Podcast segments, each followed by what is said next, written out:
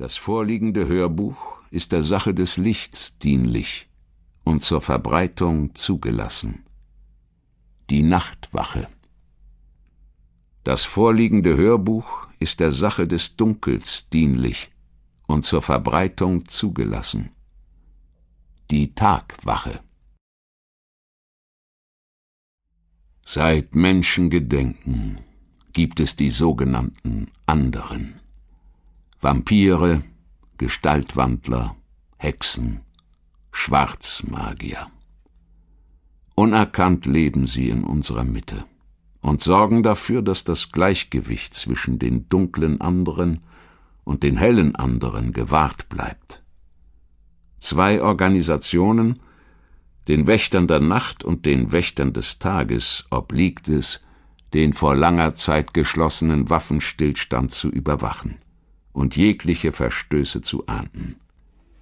Doch es heißt, dass ein mächtiger anderer kommen wird, der die Fähigkeit besitzt, das Gleichgewicht der Kräfte für immer zu verändern. Und sollte er sich auf die Seite des Bösen schlagen, würde dies die Welt ins Chaos stürzen. Zweite Geschichte Der eigene Kreis er hieß Maxim. Kein ausgesprochen seltener Name, aber auch kein Allerweltsname wie Sergei, Andrei oder Dima. Wohlklingend, ein gut russischer Name, auch wenn seine Wurzeln bis zu den Griechen, Varägern und Skythen zurückreichten. Sein Äußeres stellte ihn ebenfalls zufrieden. Nicht die geleckte Schönheit der Schauspieler aus irgendeiner Serie, aber auch kein Durchschnitt, kein Niemandsgesicht. Ein schöner Mann, den man in der Menge ausmachte. Und auch hier athletisch, aber kein Muskelprotz, keine hervortretenden Adern, kein Fanatismus, der ihn jeden Tag ins Sportstudio trieb. Von Beruf Wirtschaftsprüfer in einer großen ausländischen Firma, mit einem Einkommen, das für alle Extravaganzen reichte, ohne dass er sich um Schutzgelderpresser Sorgen machen musste. Als ob sein Schutzengel ein für allemal beschlossen hätte, dir soll es ein bisschen besser als den anderen gehen. Ein bisschen nur, doch besser. Das Wichtigste aber war, dass sich Maxim damit völlig zufrieden gab. Karriere machen, einem Luxusschlitten hinterherjagen, nach Einladungen für die Empfänge der High Society fiebern oder unbedingt eine riesige Wohnung in Beschlag nehmen. Wozu? Das Leben an sich war schön, ganz ohne diese Güter, die man irgendwann mal erlangt. In diesem Sinne bedeutete das Leben das genaue Gegenteil vom Geld, das an sich nichts war. Natürlich dachte Maxim nie so direkt über diese Dinge nach. Eine der Besonderheiten von Menschen, denen es gelungen ist, ihren Platz im Leben zu finden, besteht darin, dass sie das für völlig normal halten. Alles kommt so, wie es kommen muss. Und wenn jemand nicht das bekommt, was er möchte, ist es einzig und allein seine Schuld. Dann ist er faul und dumm gewesen oder hatte überzogene Ansprüche. Maxim gefiel der Ausdruck überzogene Ansprüche ungemein. Er rückte alles an den rechten Ort, erklärte beispielsweise, warum seine kluge und schöne Schwester mit einem Trinker als Mann in Tambo dahin vegetierte, musste sie sich unbedingt etwas Besseres und Aussichtsreicheres suchen? Na, das hatte sie ja gefunden. Oder sein alter Schulfreund, der bereits den zweiten Monat mit gebrochenen Knochen im Krankenhaus lag. Hatte der nicht sein Geschäft ausbauen wollen? Eben. Er konnte von Glück sagen, dass er mit dem Leben davon gekommen war. Dass sich die Konkurrenten auf dem seit langem aufgeteilten Markt für Edelmetalle als Menschen mit guten Manieren herausgestellt hatten. Und nur in einem Fall wandte Maxim den Ausdruck der überzogenen Ansprüche auf sich selbst an. Doch das war ein derart seltsamer und komplizierter Aspekt, über den er nicht einmal nachdenken wollte. Es war leichter, nicht darüber nachzudenken, leichter, sich mit diesem merkwürdigen Drang abzufinden, der ihn ab und zu im Frühling befiel, manchmal auch im Herbst und in seltenen Ausnahmen auch im Hochsommer, wenn eine unerträgliche Hitze herabschlug, die jede Vernunft, jede Wachsamkeit, jeden leichten Zweifel an der eigenen psychischen Gesundheit im Kopf wegätzte. Dabei hielt Maxim sich keineswegs für schizophren. Er hatte etliche Bücher gelesen und erfahrene Ärzte aufgesucht, denen gegenüber er natürlich nicht ins Detail gegangen war. Nein, er war normal. Offensichtlich gab es in der Tat etwas, wovor der gesunde Menschenverstand passen musste, was sich mit den üblichen menschlichen Normen nicht fassen lässt. Überzogene Ansprüche. Wie unschön. Doch waren sie das wirklich? Überzogen?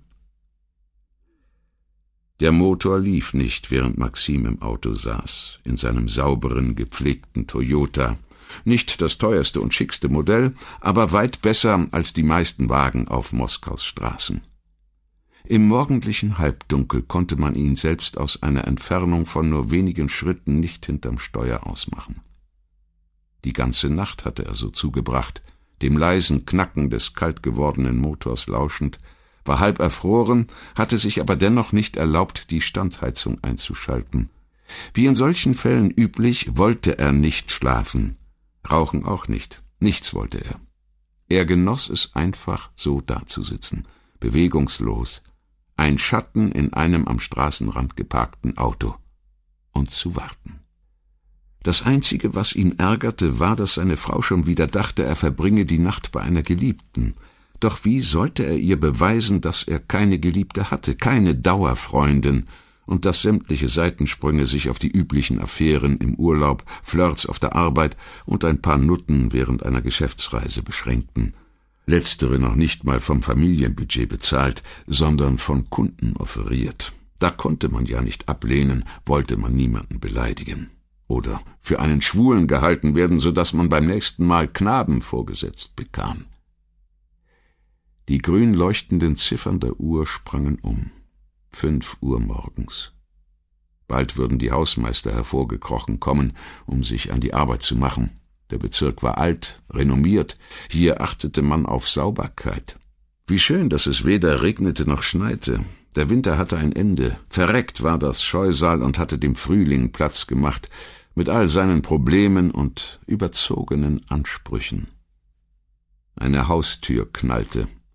Eine junge Frau trat auf die Straße, blieb kurz stehen, rückte den Riemen der Tasche auf der Schulter zurecht, alles etwa zehn Meter vom Auto entfernt. Diese blöden Häuser ohne Höfe, hier arbeitete man nicht gern, hier lebte man bestimmt auch nicht gern. Was hatte man denn von all dem Renommee, wenn die Rohre verfaulten, die meterhohen Wände vor Schimmel starrten und vermutlich Gespenster umgingen? Maxim lächelte leicht und stieg aus dem Auto. Sein Körper gehorchte ihm einwandfrei. Die Muskeln waren über Nacht nicht eingeschlafen, sondern schienen sogar noch Kraft gesammelt zu haben. Ein gutes Zeichen. Dennoch interessieren würde es ihn schon einmal, ob es eigentlich Gespenster gibt. Galina, rief er. Die Frau drehte sich zu ihm um. Auch das war ein sicheres Anzeichen, sonst wäre sie losgerannt. Denn ein Mann, der dich in aller Herrgottsfrühe vor deinem Haus abpasst, ist doch verdächtig und gefährlich. Ich kenne Sie nicht, sagte sie, ruhig, neugierig.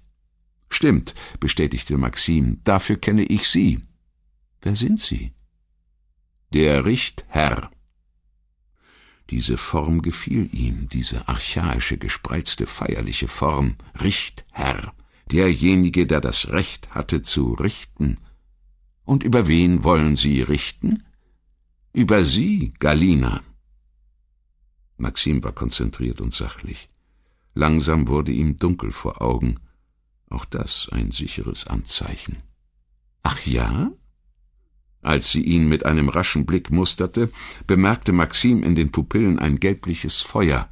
Aber ob sie es schaffen werden? Werd ich, erwiderte Maxim und riss den Arm hoch. Der Dolch lag bereits in der Hand. Eine schmale, dünne Waffe aus Holz, das einst hell gewesen, doch in den letzten drei Jahren nachgedunkelt war. Durchtränkt. Die Frau gab keinen Laut von sich, als die Holzschneide unter ihrem Herz eindrang. Wie stets verspürte Maxim einen Moment der Furcht, eine kurze und sengende Welle des Schreckens, ob er nicht doch einen Fehler begangen hatte.